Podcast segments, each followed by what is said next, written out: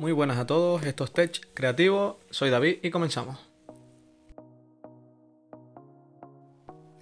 Muy buenas, en este capítulo de podcast les voy a hacer una recopilación de las noticias de ayer del Twitter de Tech Creativo, donde la verdad estuvo bastante interesante y quería transmitirlas por aquí. Eh, Fortnite ya está disponible en la Google Play Store para descargar en Android.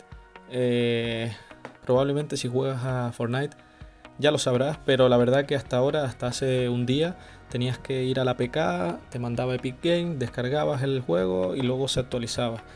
Eh, al final Epic Game ha sucumbido ante Google eh, a través del sistema de pagos. Eh, quería, quería recopilar la, la, mayor cantidad de dinero posible y al final ha sucumbido ante Google y ha tenido que entrar en el Play Store con la política de Google aunque vaya a ganar menos dinero, eh, Fortnite estará en Google Play Store.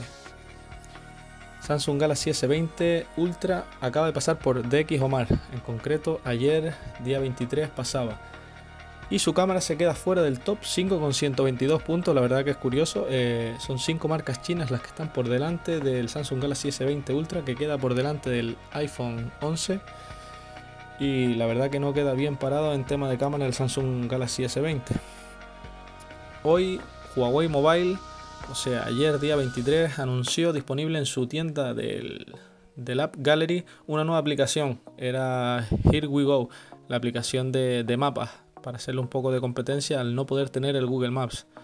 Eh, creo que es bastante importante y, hacía falta en el, App Gallery para que siga mejorando Huawei su catálogo de, de aplicaciones. Una empresa de seguridad encontró ayer un fallo en la App Mail y ha dejado a más de 500 millones de personas de iPhone y iPad vulnerables a los piratas informáticos. Esta noticia se ha hecho bastante viral, la verdad. Este error permitía robar datos de manera remota en todos los iPhone y iPad, incluso si estabas ejecutando las últimas versiones de, iOS, porque este fallo se remitió a iOS 6.0, me parece, o desde el 2016, me parece. O sea que ya lleva bastante tiempo y se han dado cuenta ahora, aunque están esperando a ver si AppMail que es la propia de, iPhone, saca algún tipo de comunicado. Eh, Call of Duty Mobile eh, estrena un torneo, va a estrenar un torneo con más de un millón de dólares en premios en metálicos. O sea que estaremos pendientes del torneo y a lo mejor estaremos jugando por ahí. Eh, Motorola presentaba antes de ayer eh, un, dos smartphones, el, el Motorola Edge y el Motorola Edge Plus eh, dos gamas altas de Motorola, vuelve la gama alta Motorola, aunque habrá que ver porque son teléfonos bastante grandes y aunque tienen lo último, eh, a mí me parecen que tienen demasiada curvatura en diseño y son demasiado grandes, aunque bueno, habrá que ver eh, el precio final y, si realmente pues, pueden competir con la gran cantidad de gama alta que han salido este año, 2020. El Nokia 2.3, el más chiquitito de la familia, empieza a actualizar a Android 10.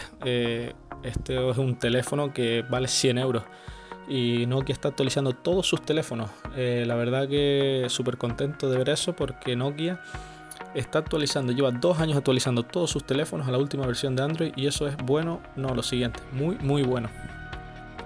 Estamos terminando y Crash Bandicoot, el mítico juego de, los años 90 del demonio de Tasmania, eh, ha llegado a Android. Eh, de hecho me llegó la notificación eh, llega a Google Play y está de forma limitada. Creo que solo podrán entrar un, limitado número de usuarios al juego o descargárselo y solamente vale para, móviles de gama alta. Yo estuve viendo unas imágenes del juego y bueno, es el típico juego que sale eh, Crash Bandicoot corriendo y tú simplemente tienes que hacer movimientos hacia la izquierda, hacia la derecha, arriba o abajo. Espero que con alguna actualización mejore, pero bueno, por lo menos ya está en Android. Y terminamos con la filtración que salió ayer del Xiaomi Redmi 10X. Otro móvil de Xiaomi, otro móvil económico, batería brutal. No sé si eran 5000, 6000. Lo que pasa que era con un procesador de MediaTek, pero bueno.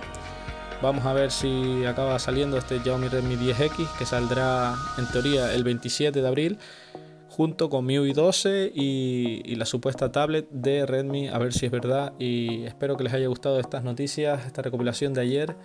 Y nada, nos vemos en el siguiente podcast. Chao, chao.